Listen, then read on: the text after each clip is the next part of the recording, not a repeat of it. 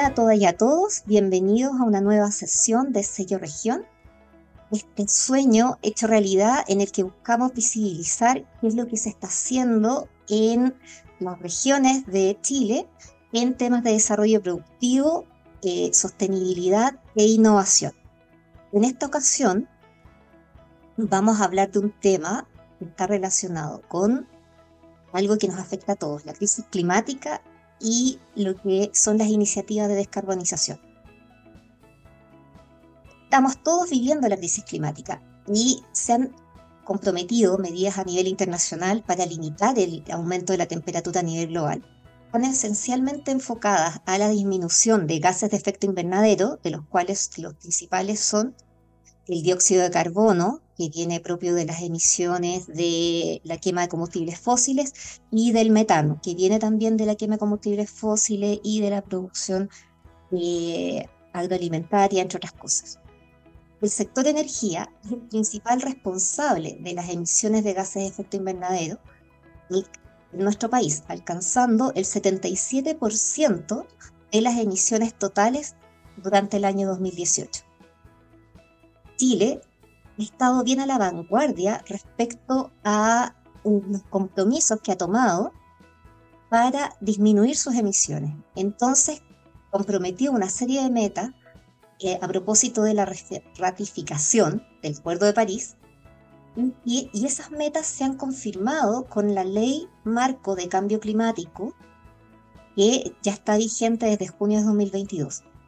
Establece como meta a nivel nacional alcanzar la carbono neutralidad a más tardar el 2050 y adaptarse al cambio climático, reduciendo la vulnerabilidad y aumentando la resiliencia a estos efectos adversos del cambio climático, como lo que vivimos con las lluvias que han pasado y, y las sequías sostenidas que hemos tenido. Como sabemos que estos términos no, no todos los conocen tan a cabalidad, Vamos a explicar. ¿Qué es transición energética? Es, a grandes rasgos, cambiar de un sistema energético radicado en combustibles fósiles a uno de bajas emisiones o sin emisiones de carbono, basado en fuentes renovables. Para esto, medidas como la electrificación de los consumos, pero reemplazando la generación de esta electricidad de fuentes fósiles a una de fuentes renovables, también la electromovilidad y eficiencia energética. Y cuando hablamos de resiliencia climática, hablamos especialmente de la capacidad de las comunidades locales de resistir, adaptarse y recuperarse frente a un clima que es variable y cambiante. Como pueden ver, eh, son muy importantes las medidas que se puedan tomar en el territorio y por eso la Agenda de Energía 2022 al 2026 en su eje de descentralización energética, se compromete a potenciar el desarrollo energético sustentable de las comunas de nuestro país, mediante el desarrollo de estrategias energéticas locales en el marco del programa Comuna Energética. Para saber un poco más sobre este programa, conversaremos hoy con Rodrigo Barrera, jefe de la Oficina Temática de Desarrollo Territorial de la Agencia de Sostenibilidad Energética. Rodrigo es ingeniero en recursos naturales de la Universidad de Chile, eh, con un diploma en gestión ambiental de la Universidad San Sebastián y un diploma en cambio climático y desarrollo bajo en carbono de la Universidad de Chile. Cuenta con amplia experiencia en temas de energía y sustentabilidad. Se desempeñó en la División de Desarrollo Sustentable del Ministerio de Energía y actualmente en la Agencia de Sostenibilidad Energética. Bueno, fue primero jefe de línea de Comuna Energética y actualmente es jefe de la Oficina Temática de Desarrollo Territorial, liderando los desafíos en materia de participación, planificación y gestión energética a escala local de los programas de la Agencia de Sostenibilidad Energética. Rodrigo, bienvenido. ¿Cómo? Muy bien, muchas gracias por participar y estamos pero ansiosos que nos cuentes un poco más de, todo lo que están haciendo en, la agencia. pues, de acompañarte y acompañar a quienes nos están escuchando para conversar acerca de, esta temática que, que, es tan relevante en la, en la, vida de todos y que muchas veces eh, de repente hay conceptos, distinciones que no comprendemos, que son medio distantes, ¿no? Y a ver si también las podemos acercar a las personas de manera más concreta eh, para entender cómo también todos podemos ser parte de este desafío país y global que es la crisis climática. Muy bien, y a propósito de eso mismo, nosotros decimos la crisis climática la estamos viviendo. Chile busca disminuir la, emisión de gases de efecto invernadero, ha tomado los eh, compromisos a nivel internacional. Ahora, y tenemos la nueva ley de cambio climático, la que todavía no salen los reglamentos, pero que ya las directrices están dadas. ¿Cómo se puede aterrizar estos temas, que son grandes temas, a los esfuerzos que se pueden hacer a nivel local? Es súper buena pregunta. Yo creo que tú lo mencionaste también al inicio. Eh, Chile está a la vanguardia, eh, en mi opinión, eh, respecto a las temáticas de, mitigación y, adaptación al cambio climático, no solo por, los tremendos potenciales que tenemos como en nuestros territorios para, para desarrollarnos eh, en función de la energía renovable y transitar hacia una economía más verde en cuanto a la energía, sino que también porque hemos ido definiendo una institucionalidad para el cambio climático bien robusta eh, y yo creo que todos debemos sentirnos orgullosos en ese sentido. Eh, hace no tanto tiempo se publicó la Ley Marco de Cambio Climático que eh, establece distintos instrumentos de gestión para poder abordar los desafíos de, la crisis climática. Entre, entre eso está, por ejemplo, la Estrategia Climática de Largo Plazo, que de alguna manera define los presupuestos de carbono de los distintos sectores que, que tienen disponible y que se tienen que hacer cargo. todos los sectores son responsables también de las emisiones. Tú lo mencionabas también al principio, el sector de energía es el principal responsable, pero también el sector de, la agroindustria, el sector forestal, el sector em, em, eh, relacionado con los residuos, el uso del suelo, etcétera. Distintos sectores también tienen que ir avanzando en sus planes sectoriales de mitigación, como reducen sus emisiones. Y ese es otro instrumento, los planes que cada uno de los sectores, los ministerios tienen que liderar para definir cómo ir, van a ir reduciendo sus emisiones. Pero también eh, definimos una contribución nacional determinada eh, que establece nuestra meta. Y eso es súper importante que todos lo, lo, conozcamos. Eh, Chile ha, ha definido una meta de carbono neutralidad al 2050, es decir, que eh, vamos de alguna manera a em, neutralizar las emisiones que emitimos y las que podemos capturar. Y ahí obviamente el sector em, forestal, el manejo sustentable de nuestros bosques tiene un componente muy importante, cerca del 50%, pero además también el otro 50% va a venir de cambiar nuestra matriz energética, descarbonizar nuestra matriz. Eh, tener una industria más sostenible, el hidrógeno verde, la electromovilidad, la eficiencia energética, eh, todo van a ser inversiones que de alguna manera van a ir permitiendo alcanzar esta meta que, que depende de todos los sectores y todos los actores de, de la sociedad.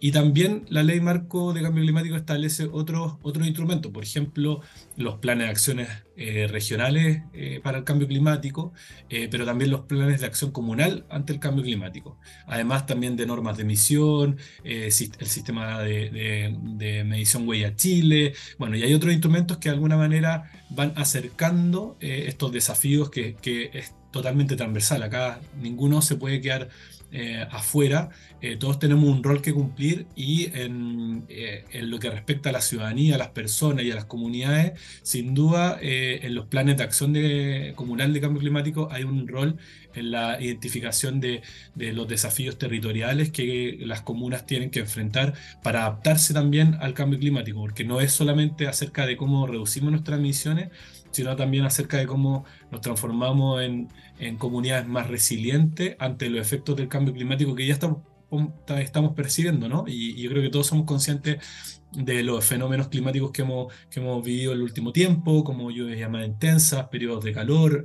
eh, la desertificación, etc. En el fondo hay, hay una serie de, de, impactos que ya estamos persiguiendo y que, que tenemos que transitar hacia, hacia comunidades que sean también capaces de, de, dar respuesta de manera eh, más efectiva ante esos eso, eso, eso impactos y riesgos que tiene el cambio climático y poder adaptarnos.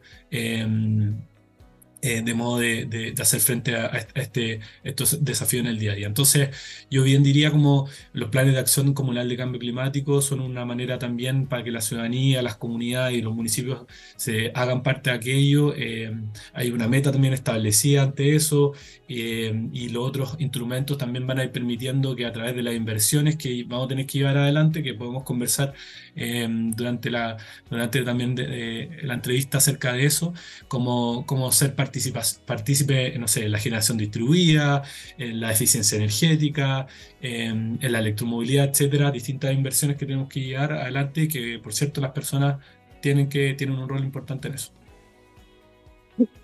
Ahora dejamos respirar y volvemos entonces. Ya, tenemos súper claro entonces de que es importante que exista una estrategia energética local, que eh, la, la, comunidad tenga consciente de que tiene que tomar algunas medidas para ser más resiliente.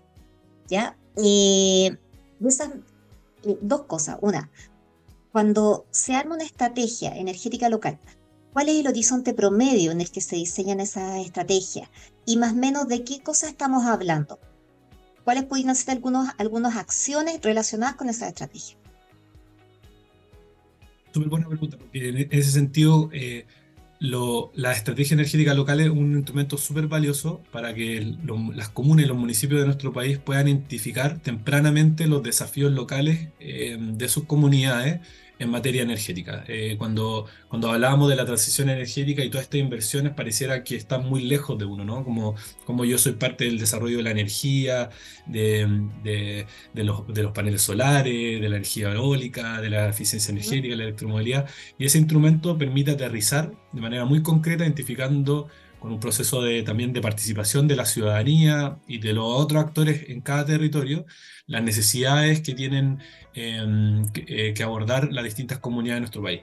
Eh, los territorios y las comunas de Chile son súper diversas, ¿no? O sea, en el fondo no podemos comparar una comuna urbana con una comuna eh, rural en la zona austral, donde también hay condiciones de aislamiento, o una comuna en el norte, donde por cierto también las los potenciales y la vocación territorial es distinta y, es un espacio súper relevante para poder en el fondo em, poner sobre la mesa eh, cuáles son las brechas, los desafíos, las aspiraciones también, las visiones ciudadanas de cómo yo quiero que mi comuna se desarrolle, eh, para que también esta transición tenga ese componente de justicia, de justicia social en términos de que no por eh, avanzar en el desarrollo de un mercado de energía y, limpiar nuestra matriz de carbono a energías limpias, podemos olvidar también los desafíos que tenemos locales en materia de, de pobreza energética, por ejemplo. Entonces, todas estas estrategias energéticas locales en general se, se definen a un plazo de 15 años, em, con una visión ciudadana de, de, cómo quieren que eh, las comunidades se desarrolle su territorio en materia energética, em, rescatando también las vocaciones locales, los potenciales de energía renovable de cada una de las comunas, em, las aspiraciones, los sueños también, eh, los proyectos concretos que el municipio también va a tener que liderar en conjunto también con los distintos actores y el ecosistema que, que ocurre en un territorio, porque está la ciudadanía, está el sector privado, el sector productivo, la sociedad civil organizada, la academia también, todos tenemos un rol que jugar en, en ese sentido. Antes de seguir con la siguiente pregunta, eh, tú mencionaste un término que es pobreza energética. ¿Puedes contarnos un poco más de eso, por favor? Claro, esta, esta, esta, estrategia, esta transición energética con, este componente de justicia, eh, tiene que abordar este desafío que, es la pobreza energética y que se han hecho avances bien importantes en nuestro país en términos de, ir focalizando también los instrumentos de política pública a aquellas comunidades que, que son más vulnerables que se puedan encontrar en una situación de pobreza energética. Y, y, la red de pobreza energética, el Ministerio de Energía y distintos actores han ido definiendo eh, este término en relación a que una, una, un hogar se encuentra en una situación de pobreza energética cuando no tiene un acceso equitativo a servicios energéticos de calidad para eh, abordar sus necesidades fundamentales, digamos, ¿no? Em, y ahí hay tres conceptos que son relevantes. El acceso, la equidad y la calidad. Es decir, que yo tengo como familia la capacidad de acceder a un servicio de calidad, por ejemplo, para calefaccionarme en mi vivienda de manera equitativa, es decir, que con el presupuesto de mi familia tengo la capacidad de pago para poder acceder a ese servicio. Eh, y importante el, concepto de calidad porque no es lo mismo calefaccionarse, por ejemplo, con, con un sistema de calefacción eléctrico que no emite emisiones intradomiciliarias que eh, versus calefaccionarse con leña. Eh, es muy distinto hablar, por ejemplo, cuando eh, una parte importante tiene acceso a agua caliente sanitaria para, por ejemplo, tomar una ducha y ahí todavía hay familias y hogares donde no tienen acceso a eso tan sencillo para eh, todos los días tomar una ducha de agua caliente. Entonces, eh, eh, en, este, en este proceso no podemos dejar de lado aquellas familias que todavía están faltos de acceso equitativo a, cuestiones tan fundamentales como calefaccionarse, tomar una ducha de agua caliente, tener acceso a electricidad, etc. Entonces, eso también es muy importante para poder de alguna manera ponerle rostro humano a, este, a, este, a esta transición que estamos todos eh, recorriendo juntos. Y obviamente eso cambia, depende de la, la zona de nuestro país, obviamente.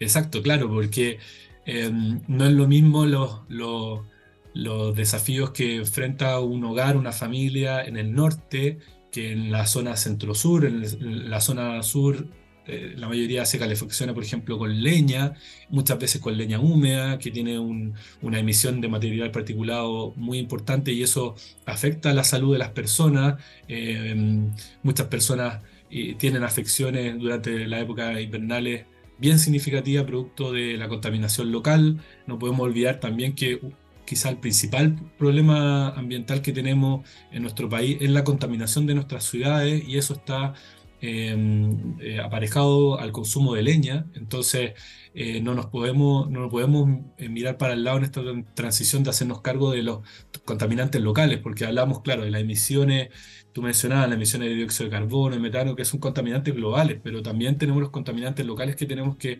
enfrentar y descontaminar nuestras ciudades para que podamos vivir también y respirar un aire, un aire limpio, así simple. Muy buena la explicación y muy y muy enfocada a las personas, lo que es bastante relevante cuando muchas veces uno conversa en temas de política pública.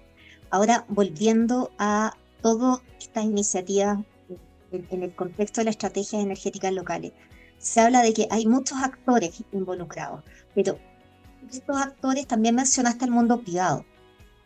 ¿Cuál es el rol que ha tomado el, el mundo privado y cuál ha sido su respuesta en temas de acción energética a través de este tipo de iniciativas. Clave, yo creo que, mm, pretender de que solo el, sector, por ejemplo, público podrá empujar esta transición, estas, transformaciones locales que tenemos que eh, llevar adelante no, es real. Mm, y, el sector privado tiene un, rol clave en este proceso, no solo porque em, puede transformar también sus propios procesos productivos y ser em, más sostenible en términos de sus emisiones o, o, también en términos de los servicios que ellos pueden otorgar para poder eh, avanzar más rápidamente en las inversiones que tenemos que llevar adelante. Entonces, eh, por un lado, el sector productivo de la industria y la minería tiene que hacerse cargo y responsable. Nosotros tenemos una ley también de eficiencia energética promulgada hace no mucho tiempo y nuestro Plan Nacional de Eficiencia Energética establece que los grandes consumidores de energía tienen que implementar sistemas de gestión de energía en sus procesos productivos para reducir sus consumos. Entonces, también es importante que las empresas y el sector productivo sean eh, más ambientalmente más responsables y reduzcan sus emisiones. Pero por otro lado, también el sector productivo, eh, el sector privado puede eh, ir activando distintas inversiones para poder acelerar la, la, transición energética por medio de proyectos de generación distribuida, proyectos de, electromovilidad, proyectos de eficiencia energética, que también permita a la, a la ciudadanía acceder a estas tecnologías de manera concreta. Y en el caso eh, puntual de, del programa Comuna Energética y las colaboraciones que nosotros desde la Agencia de Sostenibilidad Energética hemos ido generando, eh, los privados han tenido un rol súper importante. Más del 60% de la inversión de, mm, eh, recursos eh, pecuniarios ha venido del sector privado a través de distintos modelos financieros y de negocio de, de, proyectos tipo, tipo ESCO, proyectos de, generación distribuida eh, que se han ido implementando en las distintas comunas de nuestro país. Entonces ha tenido un rol fundamental para en la cooperación, cooperación público-privada poder materializar estas iniciativas que también mejoran, como lo mencionábamos antes, la calidad de vida de las personas. Ya, en ese caso, como para aterrizar un poquito más, cuando hablas de proyectos de generación distribuida o hablas de los proyectos de ESCOs, es que eh, los privados, ellos invierten una parte de recursos para la implementación de proyectos asociados a estas estrategias.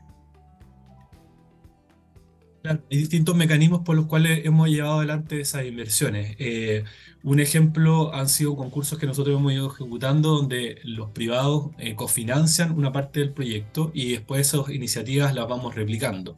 Eh, el objetivo, por ejemplo, de esa convocatoria ha permitido que que la participación del, del, sector privado reduzca el riesgo de alguna manera de iniciativas que no se llevaran, no se hubiesen llevado adelante sin el acompañamiento de la agencia o la participación, por ejemplo, de las comunidades, los municipios y otros actores del territorio.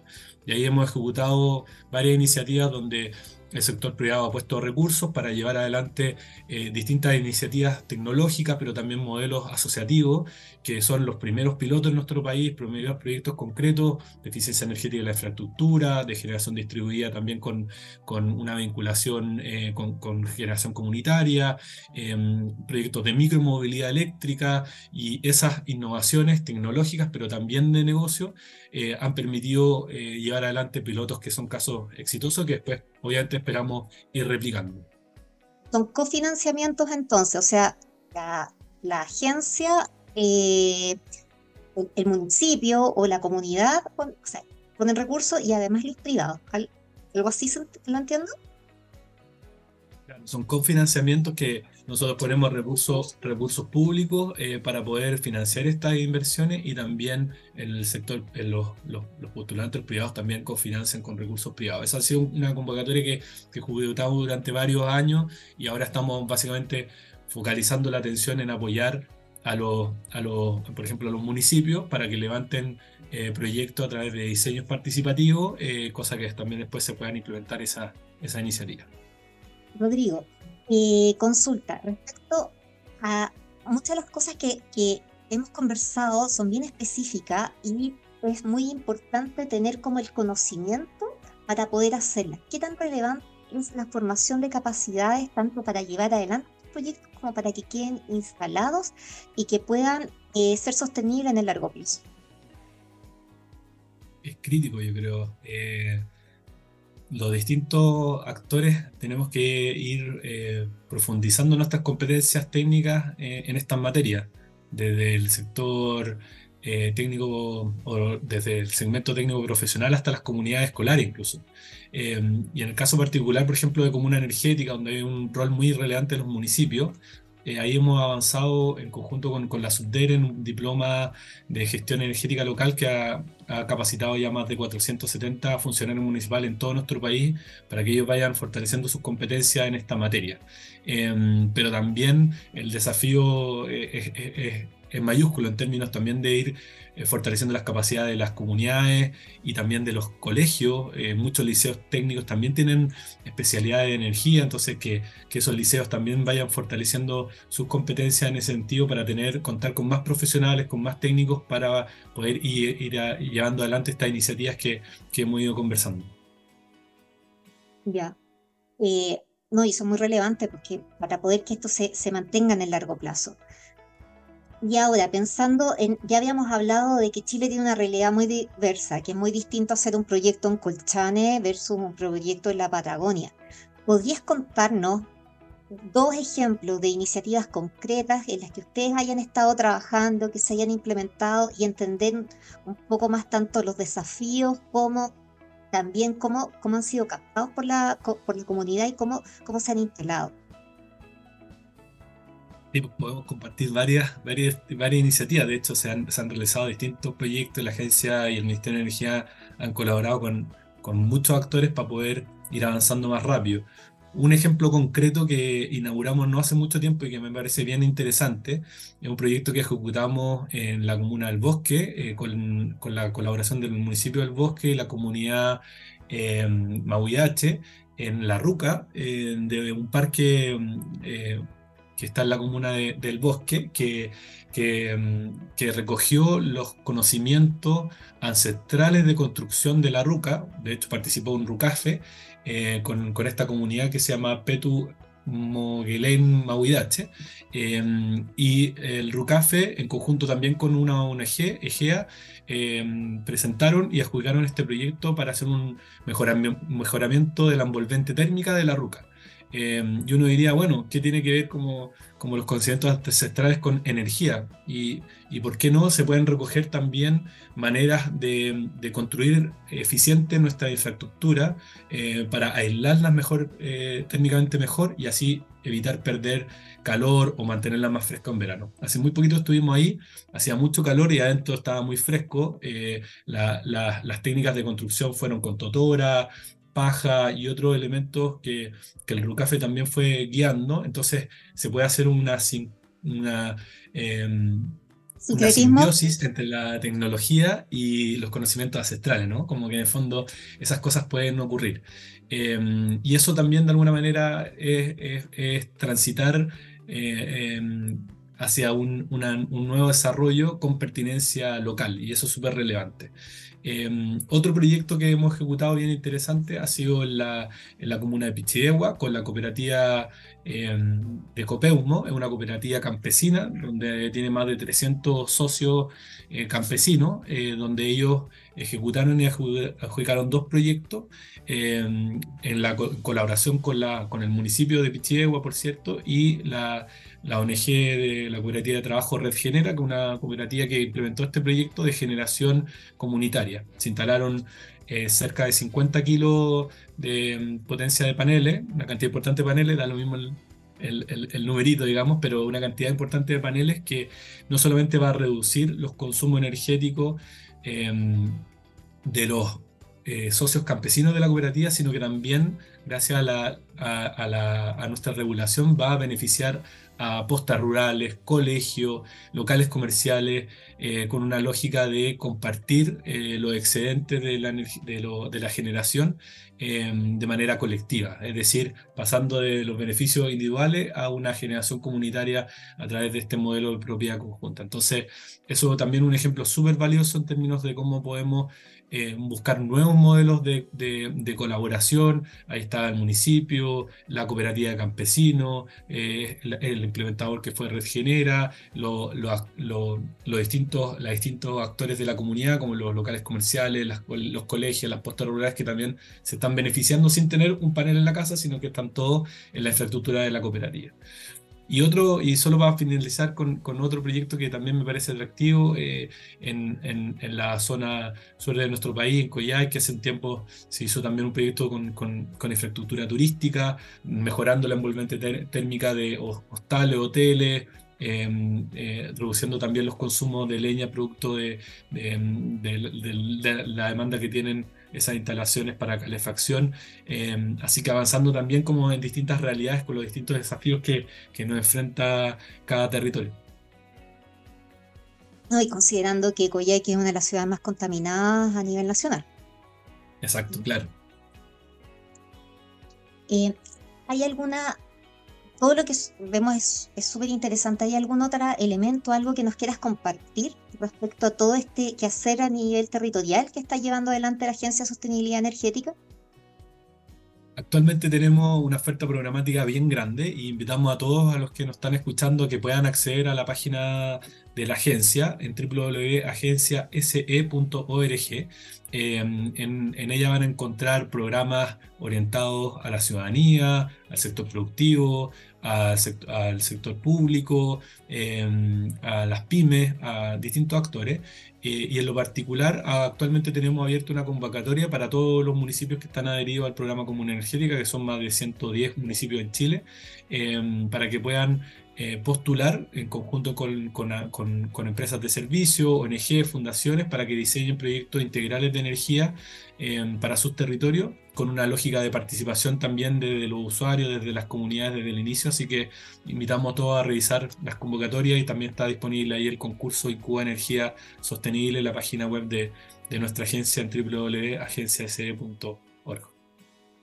Rodrigo, muchas gracias por habernos compartido esta información súper interesante que, eh, que, va directamente a apoyar a la sostenibilidad a nivel de los territorios, de las zonas, y no, no necesariamente esta información está en todos lados. Así que gracias por eso y muchas gracias a todas y a todos los que nos acompañaron en esta sesión de Sello Región y nos vemos en una próxima oportunidad.